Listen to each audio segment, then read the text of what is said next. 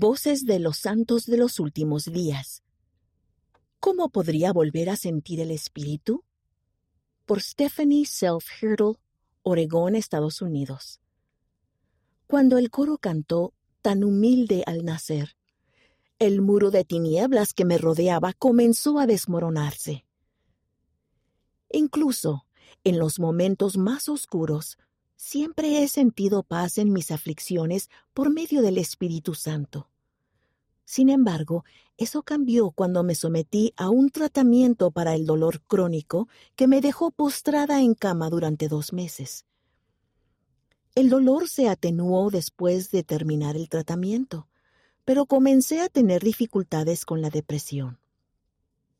Al mismo tiempo, parecía que había perdido la capacidad de sentir el espíritu. Durante seis meses me sentí abandonada y anhelaba con ansias volver a sentirlo. El proceso de sanación fue largo y doloroso, lo que parecía aún más desalentador sin el espíritu. Hablé con mi obispo y él me explicó que la depresión a veces encubre al espíritu de forma tal que no podemos sentirlo. Su consejo me consoló y la bendición del sacerdocio que recibí de mi esposo me dio más fortaleza mientras aguardaba con la esperanza de volver a sentir el Espíritu Santo.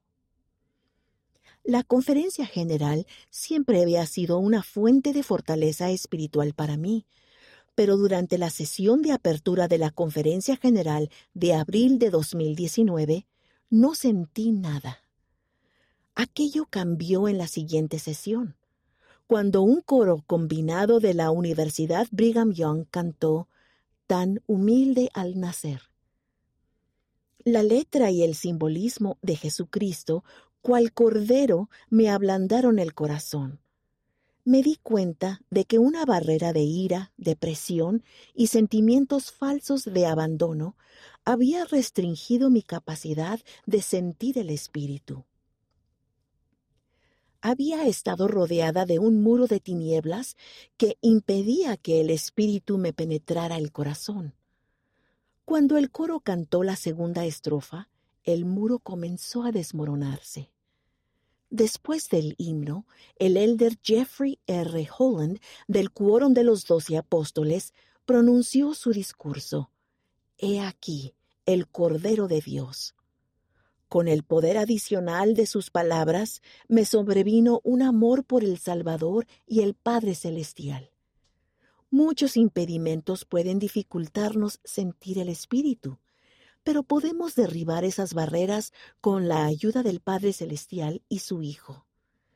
Jesucristo entiende mis dificultades de manera perfecta. Por amor a nosotros y a su Padre, antes aguantó dolor. El Padre Celestial conoce lo que nos brindará consuelo y Él sabe en qué momento bendecirnos a fin de que logremos nuestro mayor crecimiento espiritual.